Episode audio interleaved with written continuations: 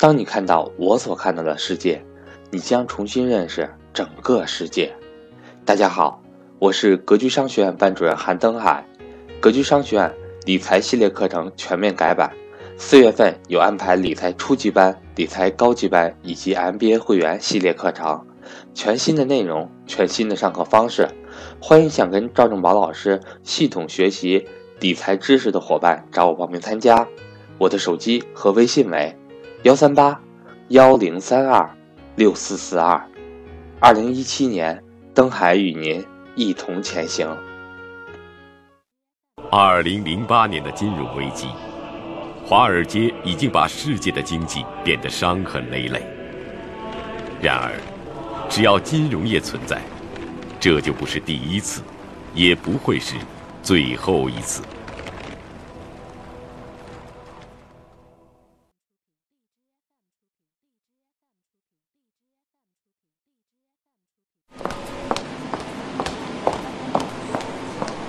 苏西是美国公共广播电视台的新闻主播。二零零八年，华尔街金融危机爆发的时候，他正在纽交所的直播间进行报道。For a long time, there were many economists who were saying we're in a recession as early as January of, of 2008. And no one wanted to say it's a recession. It took a long, long time for the Federal Reserve and other policymakers to finally use what we call the R word to say it's a recession. The next thing that happened was that it was a financial crisis, and it wasn't just a normal economic downturn. Hi, it's Susie. Uh, just wanted to make sure you guys can hear me.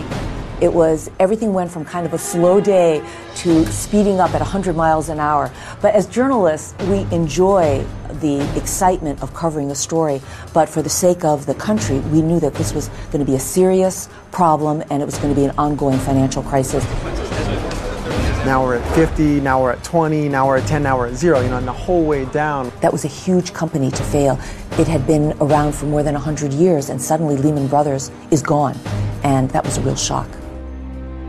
雷曼兄弟公司曾是美国的第四大投资银行。二零零八年，受到次贷危机的影响，公司股票一周内暴跌百分之七十七，公司市值从一百一十二亿美元大幅缩水至二十五亿美元。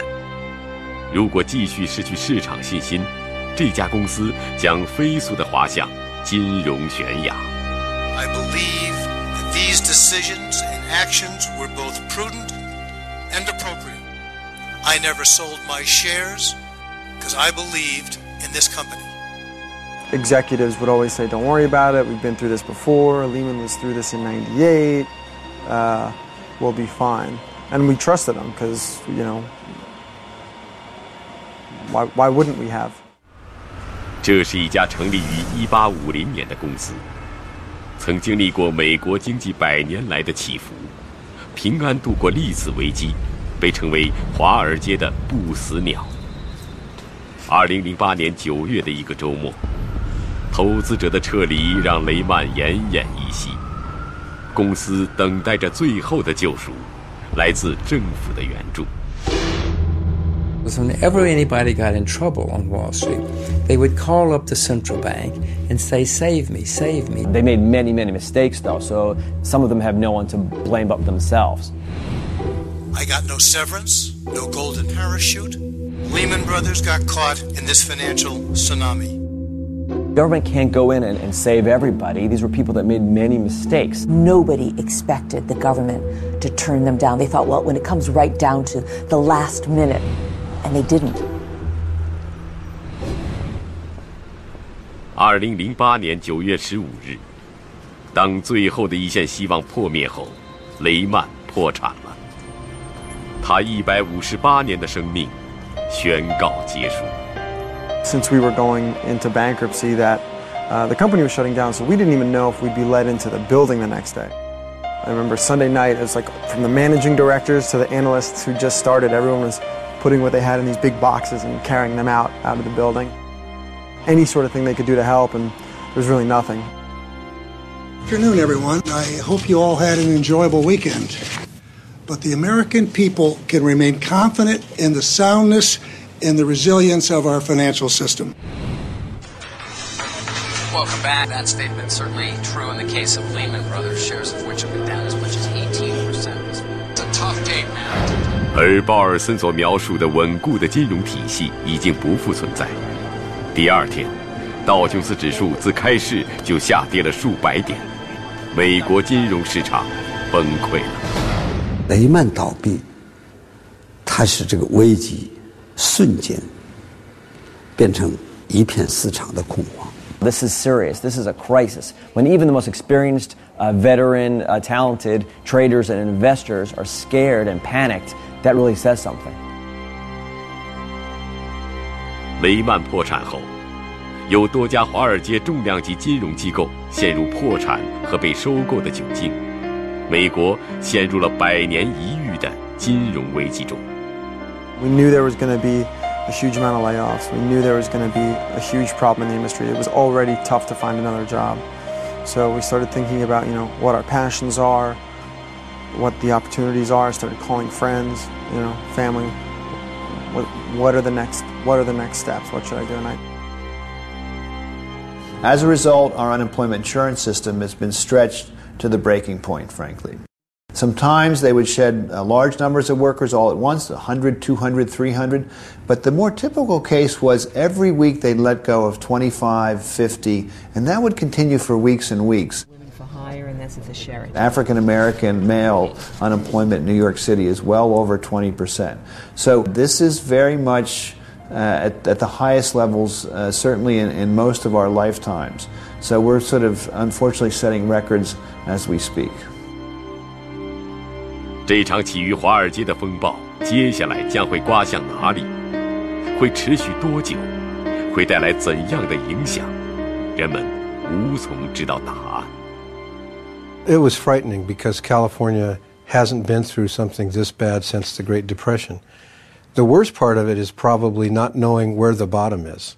Every time we looked at the numbers, they seemed to get worse. 加利福尼亚州位于美国西部。与美国东海岸的纽约有四千多公里的距离。金融危机爆发后不到一个月的时间，加州就受到了风暴的冲击。加州是美国经济总量最大的一个州，它的国民生产总值超过世界上许多的国家。加州天然的地理环境造就了发达的农业，好莱坞和硅谷也都来自这里。同时，他还有一位明星州长，阿诺德·施瓦辛格。二零零九年，加州面临着危机的考验，政府预算赤字达到二百六十三亿美元，几乎濒临破产。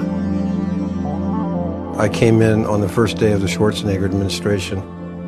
We all worked together to get through the tough times. It was really tough is that when the economy turns down, all of our tax revenues go down, and all of our, many of our people now go from being employed to needing help from government. And so the two things really hit us hard. Some other states have talked to us and said, you can't fail because if you fail, we all go down. I think it, it had to be done, and we couldn't fail. Wall Street became famous because it was always blamed for the financial problems the country had. In the long run, Wall Street became known as a place where good things did not happen. It's the side of America that we're not we're ambivalent about in this country. We recognize that it creates great wealth, it can and it also creates great catastrophes. It has done so in the past.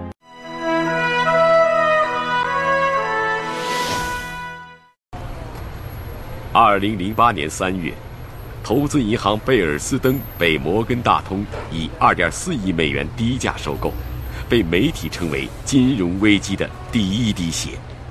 七月，美国两大房贷融资机构房利美和房地美陷入危局。九月，雷曼兄弟宣布申请破产保护，投资银行美林被美国银行以440亿美元收购。美国政府出资八百五十亿美元救助美国国际集团，投资银行高盛和摩根斯坦利转为银行控股公司。十月，冰岛濒临国家破产，金融危机逐渐扩散至整个欧洲，又殃及到整个世界。金融危机爆发后，从个人到机构，从华尔街到整个世界，都在询问原因，都在质问谁该对此负责。Cab driver asked where I worked, and I said, "Oh, I, you know, I used to work at Lehman Brothers. Now I'm unemployed."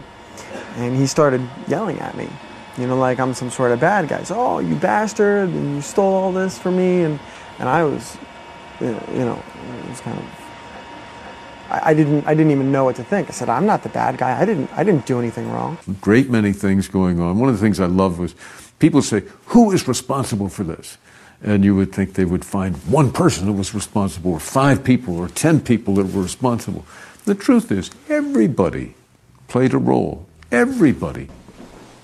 查理是美国一家大型咨询公司的投资顾问。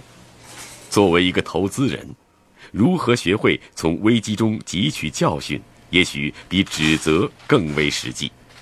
在五十年的职业生涯中， 他经历过很多次危机，而在他记忆最深处的，却源于他童年的大萧条时代。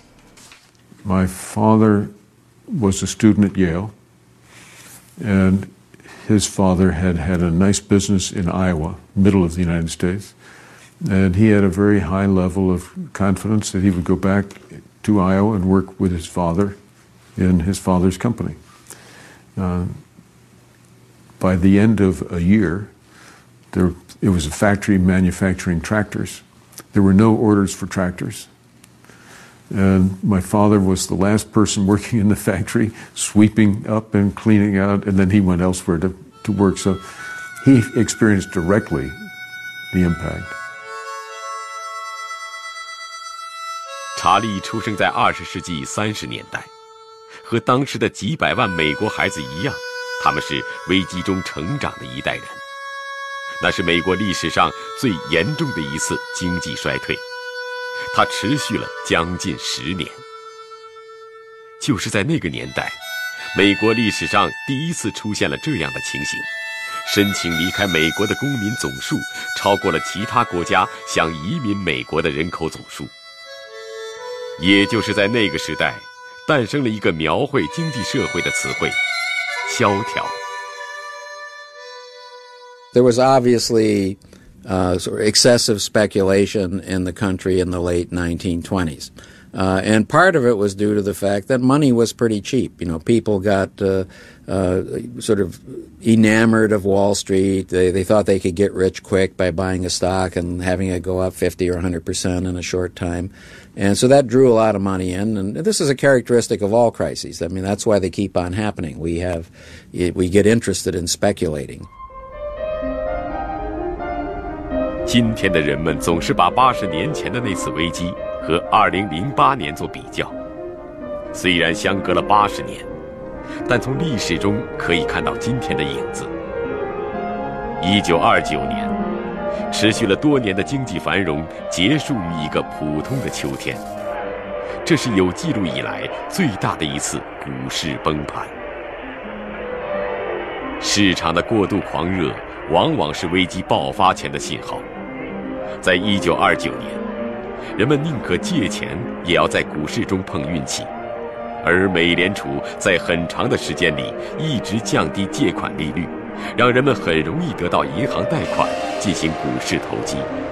那一年，每一亿美元的贷款就有四十美分投入股市。Shoeshine boys were giving stock tips. Everybody was investing in the market. It was wild. It was it was like a wild party, and no one is interested in the the teetotaler who's saying, you know, it's time to turn off the lights and go home. 作家凯瑟琳出生在一个银行世家，她的家族在二十世纪初从德国来到美国。家族里最出色的银行家是他的曾祖父保罗·沃伯格。他在一九二九年的经历让凯瑟琳对这位从未见过面的曾祖父产生了好奇。保罗看到了股市中过度的投机和泡沫，被人们称为危机的预言家。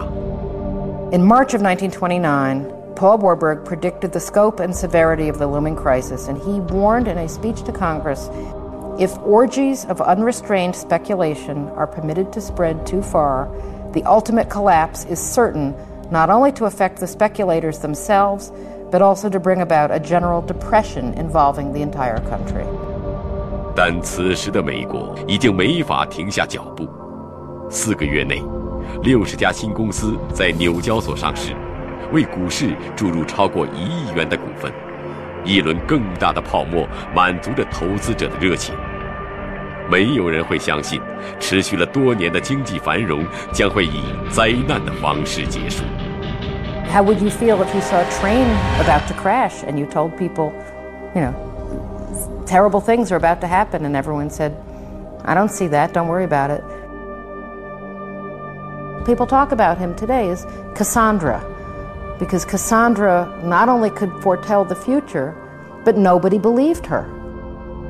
I think he felt responsible and burdened by his lack of power, by his sense that he had done all he could do and it wasn't enough. It didn't save the situation.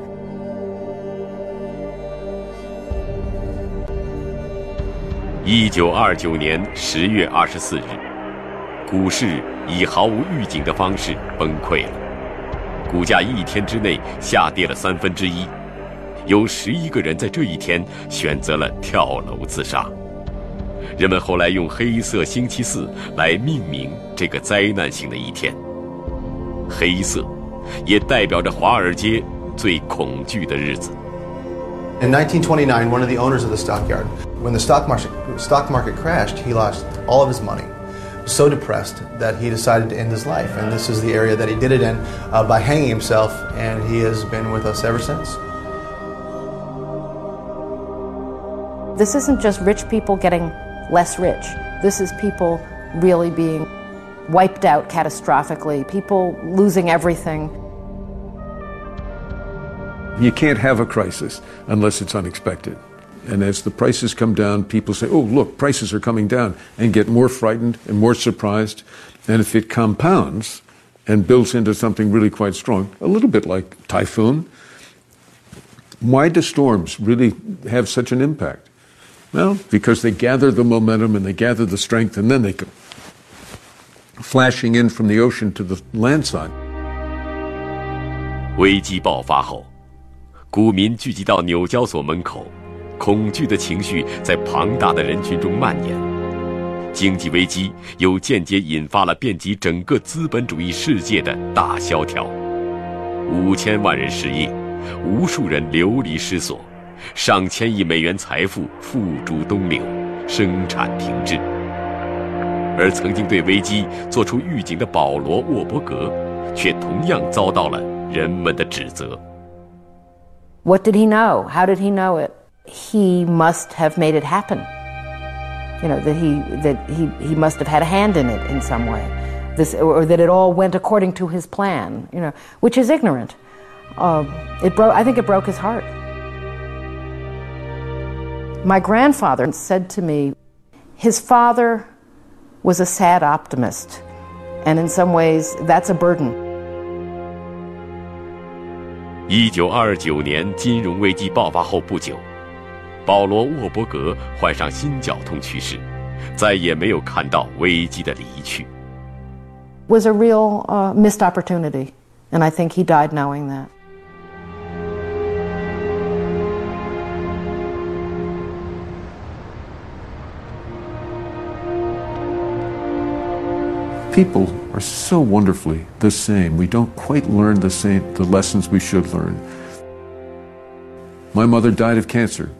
people are so wonderfully the same. We don't quite learn the same the lessons we should learn. My mother died of cancer from smoking. You don't have to know more than we now know. We still have large numbers of people smoking. And if you ask them, well, don't you realize that you could die? Oh, I don't think that'll happen to me. That's who we are as human beings. 金融危机用它带来灾难的方式，证明了它的存在。 二百多年来，没有人能够阻止危机的发生，人们只能寻求如何应对。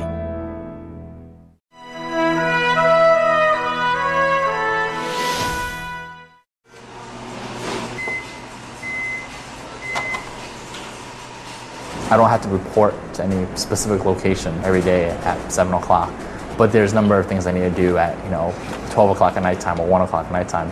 It's a really grand opportunity. It's, it's really quite an adventure to be able to work on an international scale. 斯蒂芬曾经在华尔街一家投资银行工作。2008年，公司在金融危机中破产了。破产的第二天，斯蒂芬成为了纽约九十万失业者中的一员。Other folks looked for jobs. For me, I started working on Greensill shoes the next day. 斯蒂芬新事业开始的地方是纽约的一家小型办公楼，低廉的租金吸引了很多小创业者。在金融危机、失业率上升的时候，创业成为很多美国人开始新生活的尝试。My vision is to help companies or build companies on my own uh, that deliver value for a long time. We hope that in the next five years we'll be able to sell and give 1 million shoes. And if we can accomplish that goal, then I'd be very happy indeed. Financial crises are not necessarily terrible. I think this is a time where companies, you know, some companies may grow their businesses significantly, but I think this is a time to really perfect your business. 在金融危机中，个人可以努力，机构也可以努力，全社会的力量都可以努力。但是，仅仅依靠这些力量化解如此重大的危机是远远不够的。只有依靠国家的力量、政治的力量，寻找拯救的方法。My interest is solely for the strength and the recovery of the U.S. economy. I believe if the credit markets are not functioning, that jobs will be lost, the unemployment rate will rise. I therefore think this is a precondition for a good, healthy recovery by our economy. Okay, announced anything in terms of actually giving the money back? So maybe it's just like an encouraging message or something like that.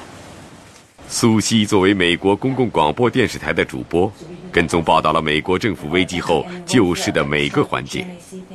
在他看来，这次危机中争议最大的一个措施是政府花了将近八千亿美元注资到那些陷入困境的金融机构中，这就等于每个美国公民要平摊两千五百美元的负担。在美国，动用纳税人的钱是有诸多限制的。历史上，税收是美国社会运行当中非常敏感的事情。美国人曾因为征收税收而发起了一场国家独立的战争，那一年是一七七五年，史称独立战争。当时的美国还是英国的殖民地，由于百年的发展，殖民地逐渐变得富有，而此时的英国开始将税收的压力转嫁给殖民地。在独立战争前的十几年时间里，相继出现了各种各样的印花税。北美殖民地的人愤怒了。某种程度来讲，是因为税收问题才诞生了这个国家。而2008年的这一次，用政府八千亿美元注资到金融机构，再一次触动了美国人的神经。Why is the taxpayer have to spend $787 billion to bail out these companies? Why should we, the Americans taxpayer, have to pay this money?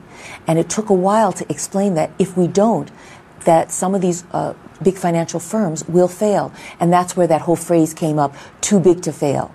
Is it important to have it, you know, that companies are too big to fail? Should we let them fail? Should the American capitalism, free enterprise system let the, the, the successful companies survive and let the weak ones fail. The way that things are structured in a lot of uh, banks is it's capitalist if things go well. That is, if things go well, I make money uh, from the use of my capital and my efforts. But it's socialistic if things go poorly. That is, if things go very poorly, I just walk away and the taxpayers are saddled with the cost.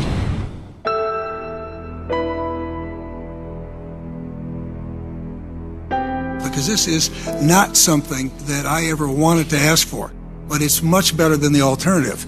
So, what I do is I start off saying, I, am not only concerned, I'm angry by the things that got us here, okay? But the greatest protection for the American taxpayer. By far, the greatest protection is having this program work and having it be effective because the consequences, if it doesn't, are worse. 二零零八年危机爆发以来，美国共有近三百家银行倒闭，政府投入了数万亿美元的资金来挽救破产的金融机构，重新启动几乎陷入停滞的金融业。这成为了美国在拯救2008年金融危机当中最大的动作，而在其他的政府机构也相继采取了各种措施。突然而来的危机迫使政府采取非常规的做法，这可能是危机中唯一的选择。We had to cut many programs, reduce spending dramatically. We cut my pay 13.86 percent and I'm not complaining. But we cut all the other state employees' pay the same. And the way we did that was with a three day a month furlough. That's tough. It, it's hard to operate some of these essential services when people take three Fridays a month off. Uh, but it's the only way we could get the pay scales down, and we had to get them down right away. So we pursued additional resources from our federal government.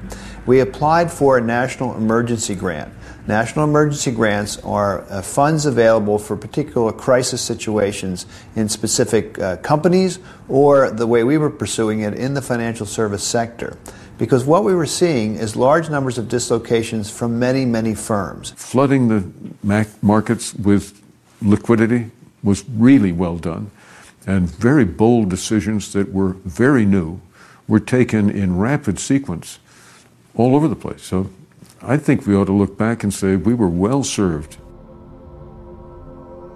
在危机中，政府应该扮演怎样的角色？ 如何制定应急措施和长久机制？在金融危机爆发后的两年时间里，从美国到整个世界都没有停止思考。今天的人们希望从历史中汲取拯救的经验和教训。八十年前。美国正面临同样严峻的危机，它如何一步步走出萧条的泥潭 ？It was really a devastation across the country and then across the world. The 1929 the economy after Paul Warburg's lifetime deteriorated even further and more rapidly in the intervening months, um, the last months of Hoover's presidency. 今天。很多人的观点认为，胡佛政府在经济衰退期平衡预算和紧缩开支的做法是悲剧性的错误。 美国的经济从1930年开始进入衰退，三分之一的银行倒闭，股票崩盘，以及接下来所有的贫穷痛苦，被理所当然地算到总统胡佛头上。1929年。他在一开始的股市崩盘中反应乐观，他断言，这次股市崩盘对失业最严重的冲击在未来六十天内即将消失。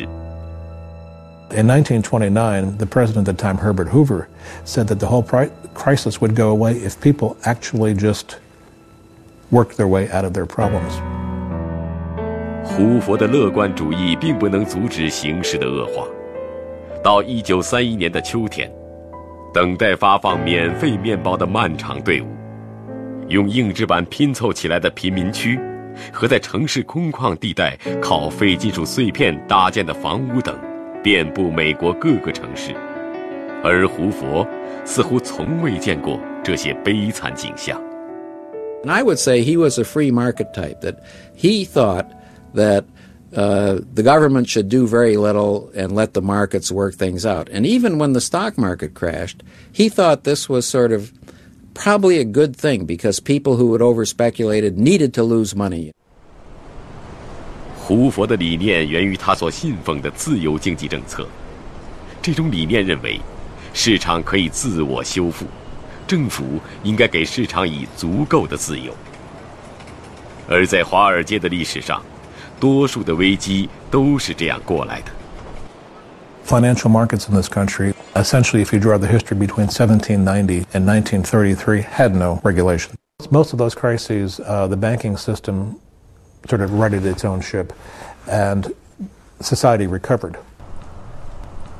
胡佛信赖的自由市场，在当时却没有释放出修复的力量，大萧条仍在持续，人们在绝望中等待着新的总统。 He was an extraordinary man and you know, one of the most extraordinary Americans in, in history. 罗斯福出生在纽约郊区一个叫海德公园的地方，从小他生活在一个富裕的家庭。小时候，他的梦想是航海，希望未来成为一个优秀的舵手，乘风破浪，出海远航。当然，他永远没有实现航海家的梦想。但在他五十一岁那年，他成为了整个国家的领航者。一九三三年，他取代胡佛当选美国总统。罗斯福此时面对的是濒临崩溃的国家。传统的自由放任主义已经使资本主义危在旦夕，他能否带领美国这艘巨大的航船调转方向？Franklin Roosevelt, who, by the force of his personality, not so much his policies, changed the mood of the country. His famous first inaugural address, "You have nothing to fear but fear itself. Stop being afraid."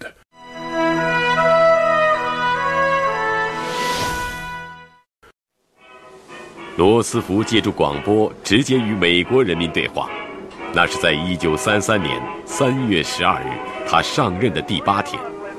罗斯福对全国六千万听众发表了第一次炉边谈话。在人们最失落的时候，总统的声音出现在收音机的电波中。他认为，这个国家需要大胆而持续的实验。如果失败了，就坦白承认，再试另一个。人们纷纷给他写信。历任美国总统一周收到的信件不超过二百封，而这次有五十万人写信给罗斯福。罗斯福需要借助这种信赖实现他的计划，推行拯救危机的改革。First, he closed all the country's banks, which we laughingly called a bank holiday. And then Roosevelt went on the radio and said, uh, you know, we're going to let a lot of the banks reopen now. And he also said, if a bank reopens, you can trust it. So that was a very good move on Roosevelt's part because then the people who were very suspicious of the banks believed Roosevelt and put their money back in the banks. 临时的稳定措施只是起步，接下来他有更艰难的工作，规范金融市场。 放任自由了一个多世纪的华尔街是自由市场的标志。这一次，政府开始强烈的干预市场，而最重的一笔就是从华尔街开始。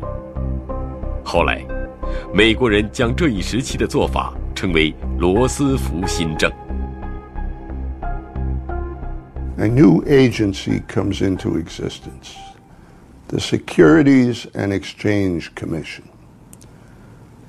Which has the mandate under the Securities Act of 1933 to regulate Wall Street and other stock exchanges in the United States and to clean them up. And Roosevelt decides, I have exactly the man for that job. 第一届美国证监会主席是罗斯福提出的人选，他把目光对准了华尔街的投机商。约瑟夫·肯尼迪是美国第三十五任总统约翰·肯尼迪的父亲，在人们眼里，他喜欢操纵市场。然而，这次危机给他带来了极大的震撼。He saw everything in danger. I saw Roosevelt as the only man who could make the difference. And I decided, I promised myself, that I would give half of what I had earned to protect the other half in safety for my family. 华尔街的投机商变身成为改革支持者。一九三四年，他接到了罗斯福的任命书。 The SEC was new power because every time you write a letter, you're writing new law. A lot of people were aghast. Um, they thought this was putting the fox to be in charge of the henhouse. You know, they thought they thought that Joseph Kennedy was part of the problem, not part of the solution. But Roosevelt said, "No, no, you just wait and see." Um, and Kennedy, who was very, very smart man, um, he realized that his self-interest lay in being an effective chairman of the SEC. And he did know where the bodies were buried. He knew where all the dirty tricks were played because he'd been playing them himself. And so he was a very effective chairman of the of the SEC. He was it was a good idea to put the fox in charge of the henhouse. 对华尔街各种伎俩非常熟悉的肯尼迪，制定了堵住漏洞的监管法规， 这也让华尔街看到了罗斯福整顿市场的决心和政治智慧。罗斯福的改革在人们的怀疑声中艰难地推行，但最终改变了华尔街的面貌。A lot of our modern securities market regulation and even banking regulations came up in the Great Depression of the 1930s under President Franklin Roosevelt. In fact, the regulations seemed to work pretty well for Wall Street because it, it, renewed the confidence of the American people in, in the market institution, the banks and the securities markets. 美国的经济大萧条持续了将近十年，在危机中，罗斯福组建了一个为人民的福利负责的政府。他不惜任何代价推动宪法的修正，由此诞生了新的四大自由。其中，免于匮乏的自由成为美国社会保障体系建立的精神内涵。从此，美国诞生了社会保障法。而一系列涉及社会保障与管制的法律，永远地改变了美国的经济、政治和社会哲学。罗斯福也获得了总统连任，被人们看作是成功带领美国走出危机的领航者。而此时，罗斯福却陷入了个人危机。从年轻时，他便身患小儿麻痹症。他几乎对所有人隐瞒了病情，而就在所有人觉得他高大无比的时候，他无法站立。此后，他的生活再也没有摆脱轮椅，他也被称为坐在轮椅上转动世界的人。而今天的人们仍然记得他曾经说过的那句话：“最大的恐惧就是恐惧本身。” These reforms represent the strongest consumer financial protections in history. Because of this law, the American people will never again be asked to foot the bill for Wall Street's mistakes. There will be no more tax funded bailouts, period. 八十年后，人们期待着新的监管法案能改变美国的金融体制。也警醒着从危机和伤痛中走来的华尔街。So I think we want to be sure that we protect the creativity and the dynamics at the interior and the core of the financial markets. On the other hand, I think we want to protect the system from getting disrupted, and we want to protect individual people from being badly treated. And the reality is that a very, very complicated, fast changing financial system with new instruments coming in and new players coming in and new things going on is a very delicate process. We as human beings are fallible. We all make mistakes. None of us work perfectly. And sometimes those little things that may not be the right thing to do have consequences long term that we're not able to know at the time. 这座拥有三百五十年历史的教堂，因为它的独特位置而目睹了美国金融市场两百年来的发展轨迹， 也伴随着几代华尔街人度过他们的喜怒哀乐。关于危机的历史，就记载在教堂的年鉴里，但是今天没有人会再去翻阅。在这条崇尚财富的街道。只有危机再次降临的时候，历史才会从纸上浮现出来。Nobody likes to go through an economic downturn, whether you're an American or whether you're Chinese. There's this thing called generational imprinting that when a generation goes through a, uh, a severe economic crisis like this, that when good times come back, they tend to still play it safe. 当纽交所闭市后，人们离开了这个白天最热闹的地方。 新闻主播苏西要一个人在这里面对镜头录制一天的商业新闻，告诉美国人今天的华尔街都发生了什么。无论带来的是好消息还是坏消息，苏西都要让自己微笑着面对镜头。We've had crises in Wall Street roughly every 20 years. Apparently, it takes about a generation for people to forget the lessons of the last crash. And so we have another one. Uh, we had one in 1792, 1819, 1837, 1857, 1873, 1893, 1907, and 1929. And then there was a hiatus for a while, then we had a crash in 1987, and then we had a crash in 2008. And so we seem to be back on the 20 year schedule there. 今天的华尔街，没有人知道下一次危机将何时到来，会从哪里开始。在危机不断上演的历史长河里，每个人、每个机构、每个国家，要想减少危机带来的伤害，唯一能做的，是在下一次危机到来之前，做好准备。